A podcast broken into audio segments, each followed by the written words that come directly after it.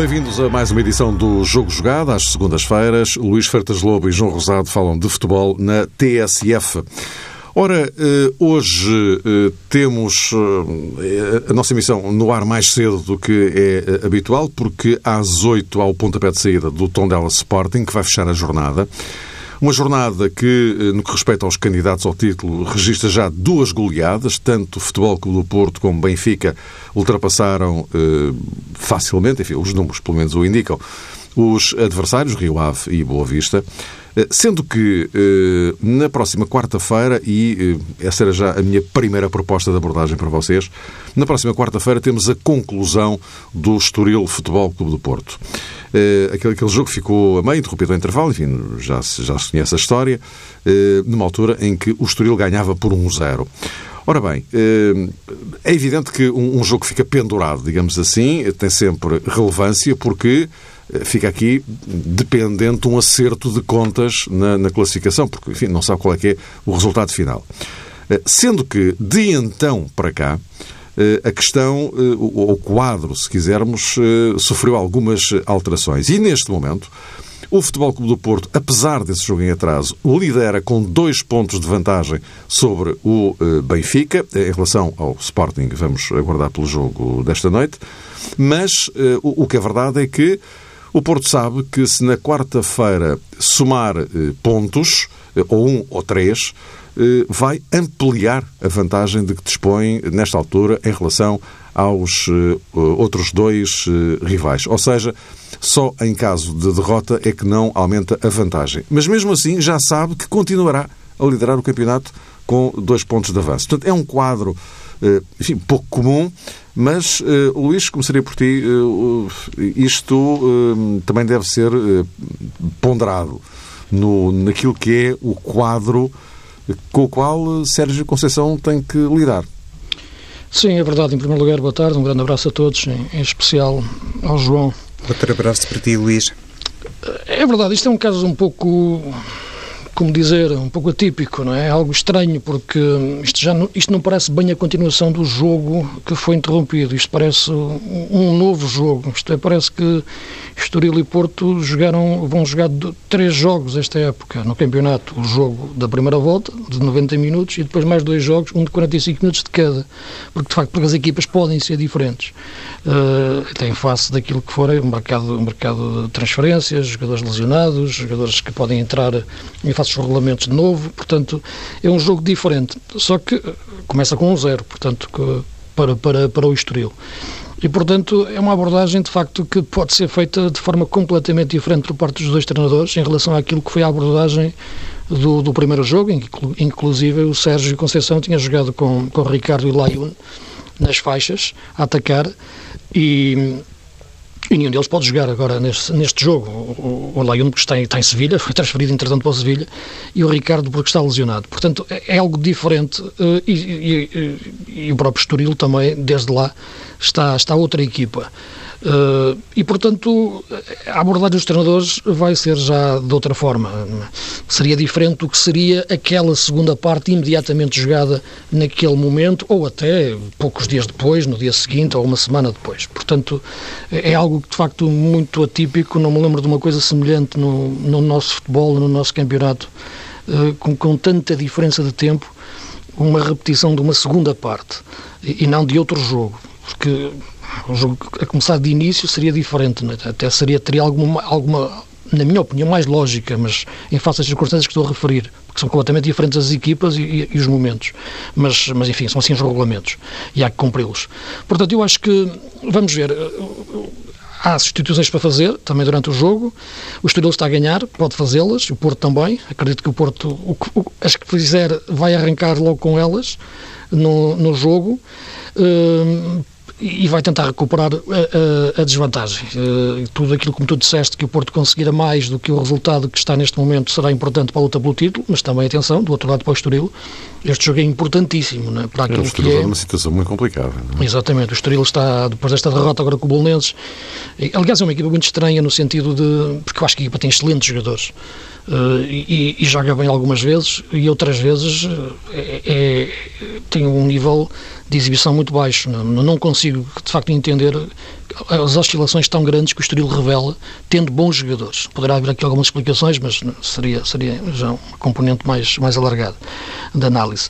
Uh, agora, parece-me que neste momento o jogo para o Porto terá que ser de à procura do resultado. Veremos até que ponto o Estoril será uma equipa essencialmente defensiva. Uh, e no caso do Porto, como é que vai tentar, uh, tentar atacar de, de, imediato o jogo? tem que o ganhar e ganhar pode significar uma vantagem de 5 pontos neste, neste momento momento, significa, significa mesmo uma vantagem de 5 pontos, eh, que quando entramos para quase, estamos quase a entrar para as últimas 10 jornadas, 11, né, portanto que falta, uhum. uh, poderá, poderá ser muito importante. Eu acho que o Porto, no jogo de ontem, em frente ao Rio Ave, deu uma resposta à dimensão nacional daquilo que, acontece, daquilo que aconteceu à dimensão internacional frente ao Liverpool, é, embora eu acho que o Liverpool... Já, já vamos falar disso sim, daqui a pouco. Não sim, é sim. equipa para ganhar 5-0 ao Porto, independentemente dessa questão das diferenças, mas a verdade é que penso que este jogo com o Estoril é, como te referi, um caso completamente atípico no, no meio daquilo que é uma lógica normal de, de, de regularidade competitiva num campeonato. Uhum. Uh, João, uh, é evidente que, isto seguindo este raciocínio uh, elaborado inicialmente pelo, pelo Luís Fetas Lobo, é evidente que se, se porventura o, o Porto na quarta-feira começar o jogo como começou com o Rio Ave, não é? Não, um gol aos dois aos minutos. Dois minutos sim. Pode, pode não parecer, mas, já estaria empatado, mas, é? mas pesa, não é? Sim, claro que sim, Mário. Em primeiro lugar, acho que é importante sublinharmos o facto de o jogo continuar dentro das quatro linhas. É evidente, como dizia o Luís, é um cenário francamente invulgar que coloca desafios de diversa índole aos dois treinadores e se calhar também desperta expectativas e sentimentos que não são comuns aos adeptos das duas equipas, pelo menos aos adeptos das duas equipas, evidentemente eh, no topo da classificação, quer os sportinguistas, quer os benfiquistas vão estar particularmente atentos àquilo que as suas equipas podem tirar desta segunda parte na Amoreira, mas eh, inicialmente levantou-se a possibilidade de o jogo nem sequer continuar, de existir, digamos que, uma espécie de estratégia ou forcing do Porto, do ponto de vista regulamentar, para tirar proveito daquela invulgar situação que se verificou quando o Estoril eh, fez os primeiros 45 minutos diante da equipa de Sérgio Conceição. Isso não seguiu por diante, independentemente das várias nuances que necessariamente vão modificar o cariz eh, desta partida, acho que é de salientar esta hum, continuidade dentro de campo e a possibilidade de podermos efetivamente perceber no fim dos 90 minutos, em circunstâncias normais, quem efetivamente fez mais eh, e mereceu ficar com um ponto ou com os três. Portanto, a vertente desportiva e a salvaguarda da verdade desportiva, para mim, está completamente, ou estão completamente decorrentes desta possibilidade de tudo se decidir dentro das quatro linhas. Há essa particularidade que penso que também já foi salientada, diferentes opções para Ivo Vieira e para Sérgio Conceição. O Porto não se deu particularmente bem com aquela estratégia e com a linha que Sérgio Conceição, numa primeira instância, decidiu para o Estoril, com a tal colocação de quatro laterais. O Luís eh, já referiu a ausência hum, de Layun e também de Ricardo, por motivos completamente diferentes. Hum, quem foi titular no jogo da Amoreira não pode ser suplente no jogo de quarta-feira, eh, por isso também se criam aqui digamos que, condições que obrigam os treinadores a pensar o jogo e a pensar os 11 de maneira um bocadinho eh, distinta. Seja como for, acho também que aquela ideia que se calhar eh, já foi fomentada ou já foi comentada de termos um Estoril a defender com unhas e dentes a vantagem e um Porto desenfreadamente a tentar, eh, numa primeira fase, o empate e depois a vitória, Essa ideia, claro que tem alguma validade, mas não sei se o Estoril não estará na disposição de surpreender outra vez, usando um futebol um bocadinho mais acutilante, tentando de facto fazer alguma pressão sobre o Porto, de maneira a não ficar tanto na expectativa, porque se ficar, também acredito, mesmo olhando apenas para 45 minutos, que o Porto terá mais possibilidades. E nessa matéria, penso eu, uh, Mário, que o Estoril será uma equipa um bocadinho à imagem daquilo que mostrou da primeira parte, não tão defensiva assim. Pois é que é difícil, eu percebo, enfim, o vosso, o, o vosso problema, porque de facto é difícil tentar aqui equacionar cenários numa situação completamente uh, insólita como esta, não é? Uh, que é uh, projetar um jogo que de facto só tem 45 minutos, Sim. não é? Ou seja, Sim, tudo, tudo aquilo que normalmente eh, se equaciona em relação a um jogo normal, não é? Os vários vetores podem ser equacionados. Aqui ficou reduzido a 45 minutos. Há uma série de coisas que depois Sim, podem já não com... corresponder àquilo que é normal, não é? E começando já com um zero, não é? E começando porque, com um zero, exato. exato. O João estava a tocar num ponto que, que, eu, que eu acho importante, esta identidade da, da, forma de jogar do Estoril, porque repara, estar a ganhar uma equipa que está a lutar para não descer divisão, está a ganhar por um zero, o primeiro classificado ao Porto, neste momento o principal candidato ao título. Uh, o mais natural é, como é evidente, proteger esse gol. Agora, agora, não podemos imaginar isso, também estou de acordo, isto é, porque vou, vou ao encontro daquilo que é, ou tem sido o estoril de, de Ivo Vieira, na, mesmo nas boas exibições ou nas más, a equipa tem de facto demonstrado sempre querer ganhar os jogos, e, e, e, e aqueles jogadores jogam, são eminentemente jogadores de vocação e de vontade ofensiva. Pelo que não posso imaginar só aquele jogo do Estoril numa trincheira a defender um 1-0, a segurar um 1-0 e o Porto a pressionar, a tentar marcar.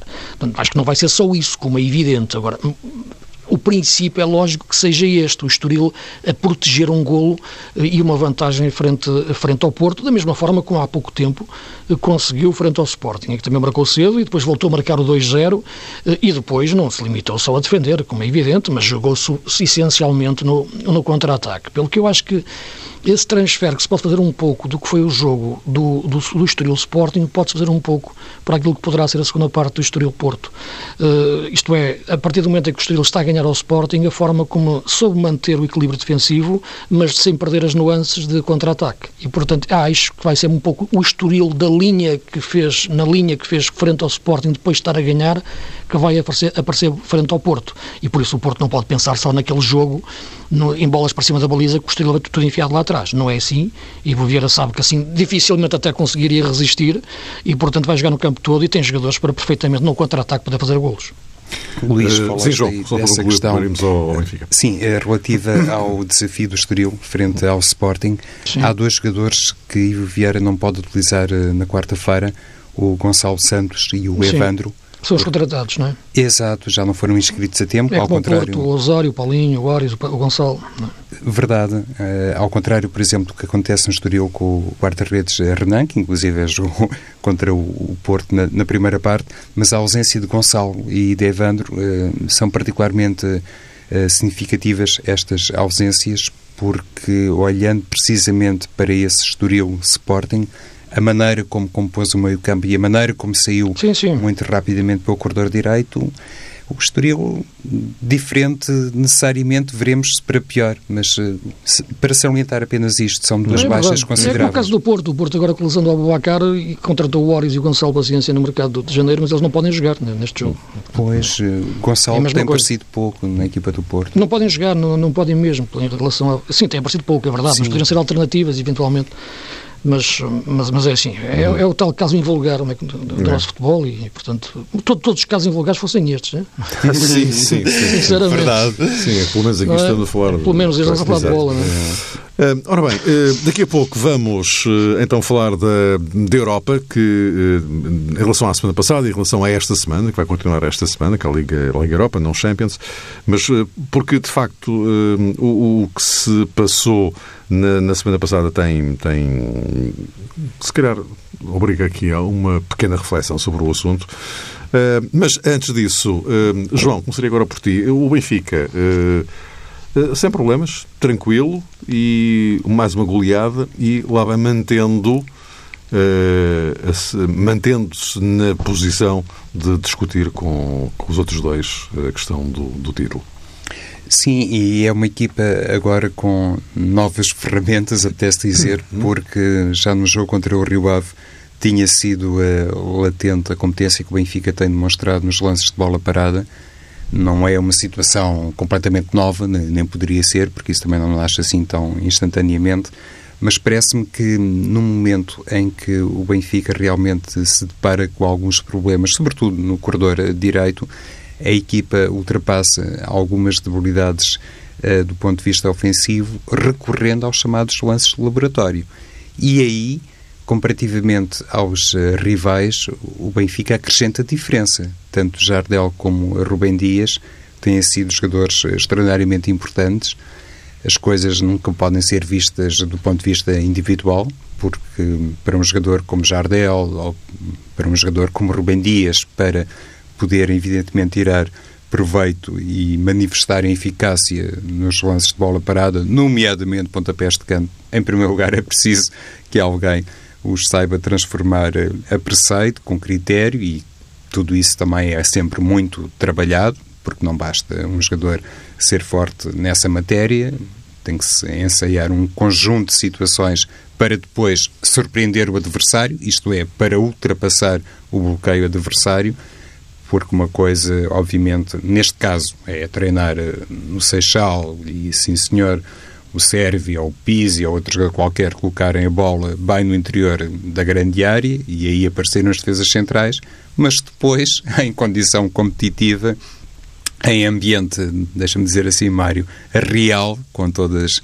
as eh, dificuldades que resultam do facto de, pela frente, estar uma oposição que, por norma, também é forte e também trabalha essas situações, aí o cenário muda completamente.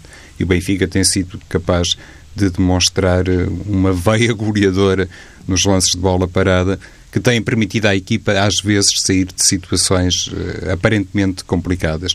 E digo aparentemente porque, olhando, por exemplo, para aquilo que aconteceu na última jornada, olhando para mais um penalti falhado por uh, Jonas, penso que é natural pensarmos que nessas situações se pode apoderar, eh, mesmo atendendo à experiência dos jogadores do Benfica, se pode apoderar eh, da equipa alguma sensação de intranquilidade e muitas vezes os próprios adeptos ficarem desconfiados da maneira como a equipa será capaz de reagir a um ou outro lance menos um, feliz, menos eficaz do ponto de vista da finalização.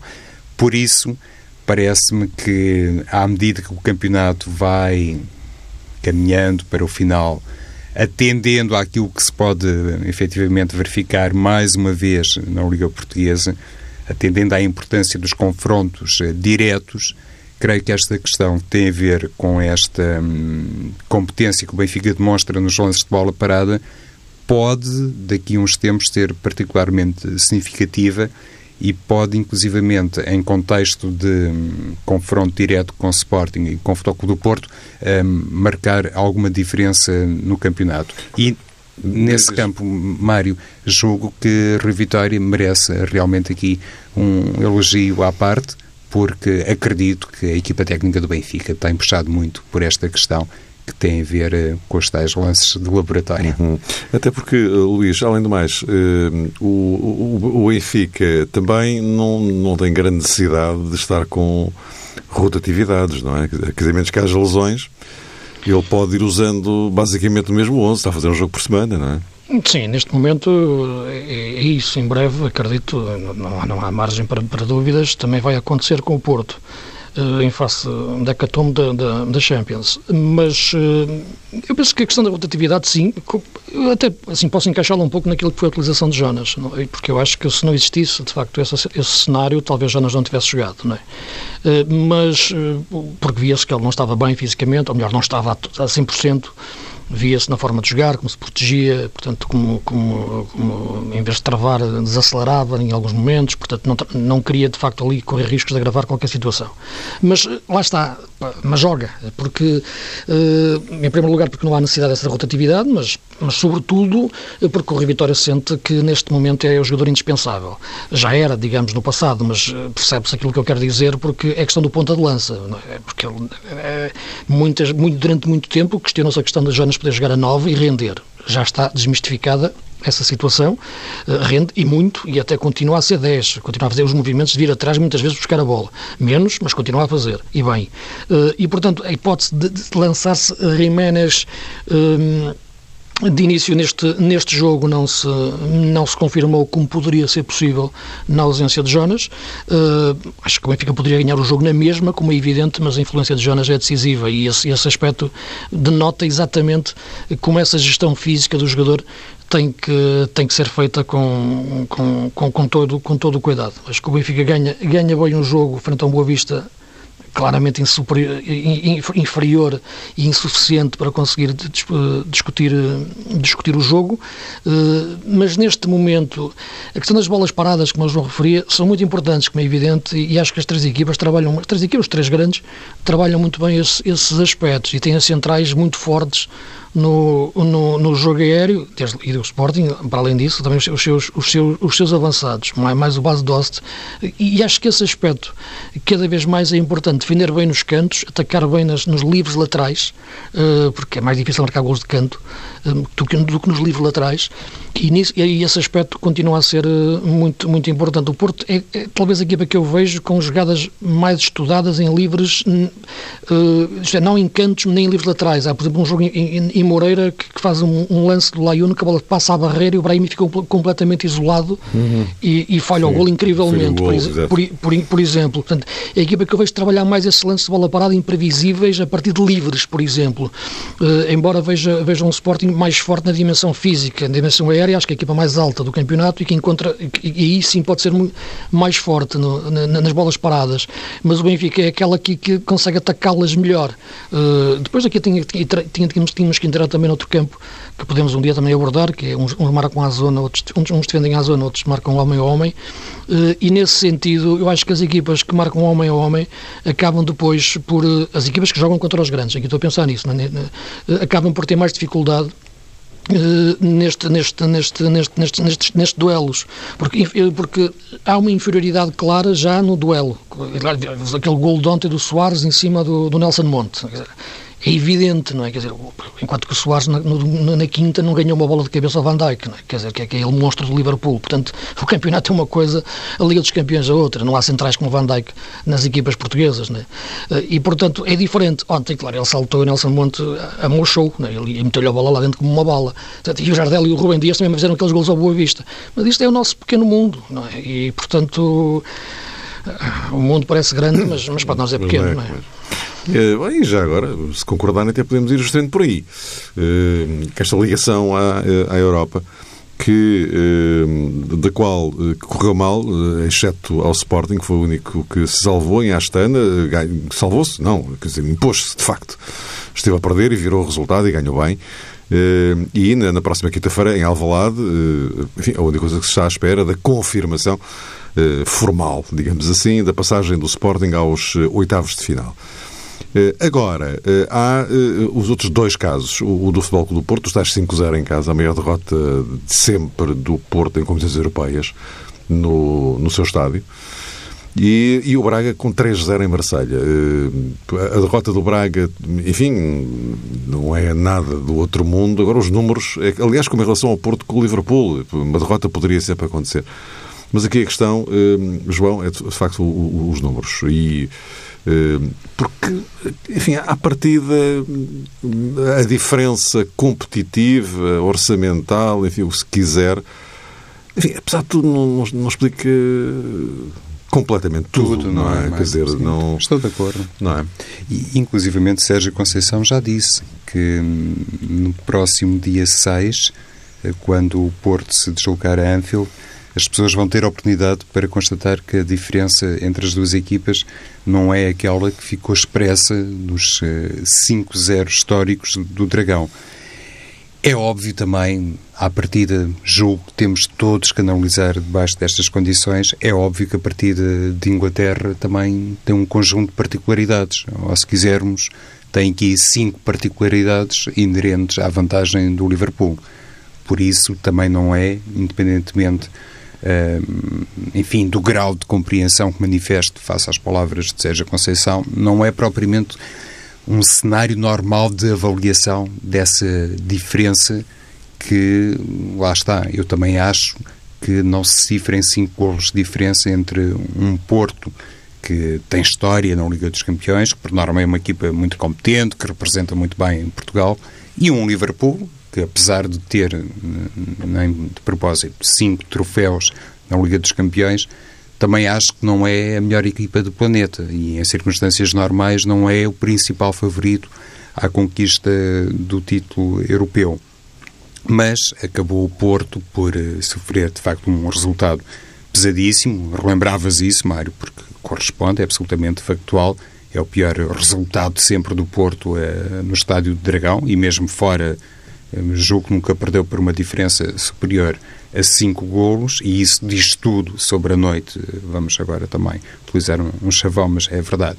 Sobre a noite infeliz eh, da equipa de Sérgio Conceição, o que se verificou e o Luís já fez uma referência, enfim, a um duelo particular entre um defesa central e um avançado mas, independentemente dessa diferença de nível individual ou a nível individual, aquilo que também se notou é o que provavelmente serve também de reflexão ou de avaliação para um Braga e poderia servir, inclusivamente, para aquilo que Sim, muitas o, vezes... O Benfica perdeu os jogos todos. Era aí que eu queria chegar, grupos, Mário. É? Pronto, também podia servir para o Benfica. É que as equipas grandes em Portugal, quando... Uh, jogam em determinado contexto e têm pela frente determinados opositores, manifestam aquela incapacidade ou estranheza porque estão muito habituadas a ter bola, estão muito habituadas a atacar. E quando pela frente têm equipas que precisamente uh, usufruem do mesmo tipo, entre aspas, de privilégio e que têm executantes de altíssimo nível, depois a coisa realmente pode,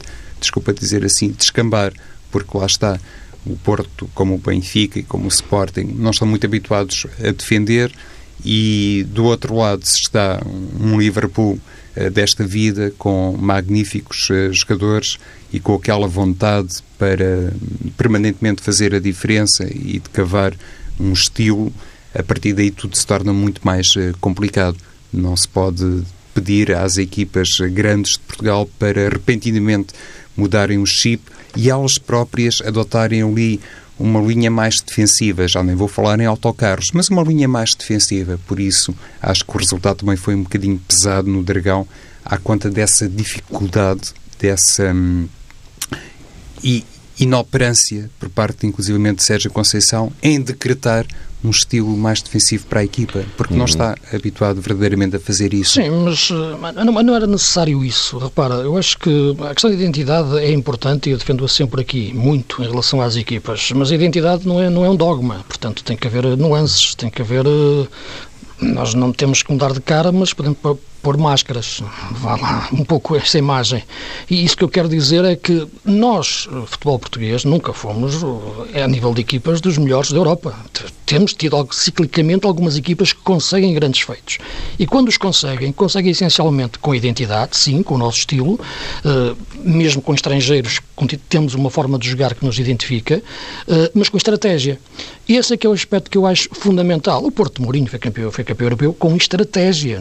É? Portanto, para, para pegar nesse exemplo, ou então num exemplo agora mais recente, o Sporting de Jesus tem jogado na fase de grupos com os Juventus e com o Barcelona e conseguiu jogos equilibrados dentro daquilo que são jogos por pontos e frente a adversários que foi, como é passado também com o Borussia Dortmund, uh, conseguiu disputar os jogos. Portanto, porquê? Pela estratégia, mesmo, e não vou debatê-lo em, em, concreto, como o Jesus que, que ia marcar o Messi, a questão individual, o Bataglia mais na frente, o William atrás, os três centrais, N situações não está em causa. O que eu quero dizer é que o treinador português não pode perder essa noção da estratégia, não pode querer que as suas equipas sejam maiores do que aquilo que são.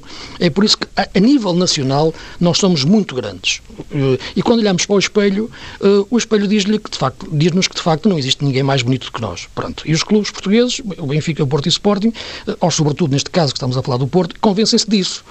E depois, claro, vem a questão da identidade, 4-4-2, não, os médios jogam na mesma com dois médios, avançados que têm que compensar. tem que haver nuances, tem que haver estratégia. E estratégia é, é, é, de facto o que faz a nossa inteligência. O treinador português é inteligente pela, é inteligente pela estratégia, porque nós sabemos tornar as, as nossas fraquezas em forças e explorar depois, com o estudo do adversário, formas de, poder, de lhe poder ganhar ou pelo menos de conseguir disputar os jogos. De outra forma, nem valia a pena entrar em campo, tal a diferença que há eh, de orçamentos e de valores individuais. E, no entanto, isso não aconteceu. Acho que no jogo do Porto, o Porto voltou a querer jogar como se estivesse a jogar frente ao Rio Ave. Uh, e, e, não pode ser. Uh, já tinha visto essa primeira lição no primeiro jogo frente ao Besiktas para, para a Liga dos Campeões, corrigiu-a nos jogos seguintes e agora contra o Liverpool entrou de uma forma que me pareceu, não tendo Danilo, uh, e lá está, a gente aqui não nota nem a falta do Danilo então, a, nível, é, a nível interno. Há, há a nível interno, que a nível interno conseguem contornar-se. Não, é? porque nós a nível interno é. podemos dizer, o Sporting não tem base de mas ganha na mesma. É? Claro. O, o, o Benfica não tem Krovinovic, agora até o Zivkovic agora até já parece um fenómeno a jogar, a jogar no meio. Uh, o Porto não tem Danilo, ah, Sérgio, Sérgio Oliveira e Herrera. já, para, para que é que fazia falta o Danilo? No, cria, consumo cria interno vai-se resolvendo. Não, é, não, não, não resolve-se porque cria ilusões, estás a perceber? Porque é um desnivelamento tão grande que cria ilusões. Agora, quando chegas depois à realidade dos confrontos serem mais intensos, mais competitivos, tu percebes que não podes viver sem esses jogadores, que são os melhores. E no caso do Porto não podes. Uh, e no caso de Danilo sentiu-se. E o Porto achou que, não, não, jogamos Chaves, não é Liverpool, não é a mesma coisa. E, portanto, sem perder, perdendo a noção da estratégia, perdemos a noção do nosso valor. E acho que foi o que aconteceu. Não era jogo para 5-0, acho que não, eh, mas tornou-se jogo para 5-0 em face disso. Não, não sei se mais alguma coisa a acrescentar aqui. Sim, uh, o, o Luís relembrava essa questão que de facto é premente e que está relacionada com o prévio exemplo que foi proporcionado pelo Besiktas Uh, Sérgio Conceição tentou no jogo diante do Liverpool, imagino eu, uh, Luís, com Otávio, criar também ali condições para o Porto ser um bocadinho mais forte no, no corredor central, porque eu penso que foi a questão que se levantou quando uh, foi esse primeiro desafio na Liga dos Campeões contra o Besiktas, o primeiro desafio caseiro. Ou seja, um Porto que não poderia estar tão vocacionado para o 4-4-2, teria que proteger um pouco mais a zona intermédia e quando Sérgio Oliveira saltou para a titularidade no jogo frente ao Mónaco, eh, penso que a abordagem fez-se muito nesse sentido, que tinha percebido o treinador do Porto que mais valia ter ali um terceiro médio, que é uma questão nós falamos aqui com frequência, claro. do que propriamente jogar em 4-2, isto é, com dois elementos eh, em cunha, com dois avançados eh, típicos. E extremos que não defendem. E extremos que não defendem e laterais que atacam muito. Exato. E, e Otávio realmente hum, foi uma decisão que encaixa no que o Luís, penso eu, estava a dizer. Porque eu disse isso a semana, a semana, passada, eu disse que achava o Otávio um jogador muito levezinho para jogar num jogo destes. Exatamente. Só posso reforçar esta minha opinião porque disse que o Otávio era um jogador muito light, muito levezinho para um jogo destes. Surpreendeu-me vê-lo jogar. Luís, nem mais. E eu lembro-me na altura de termos discutido, inclusivamente, eu tinha lançado aqui uma uma pista, vá lá, a propósito da eventual colocação de Brahimi também no corredor eh, central e lembro-me de ter dito, bom, mas se calhar bem vistas as coisas, em termos de peso e outros aspectos relacionados com isso, o que é que poderia também ganhar o Porto se eventualmente colocasse Brahimi no corredor central.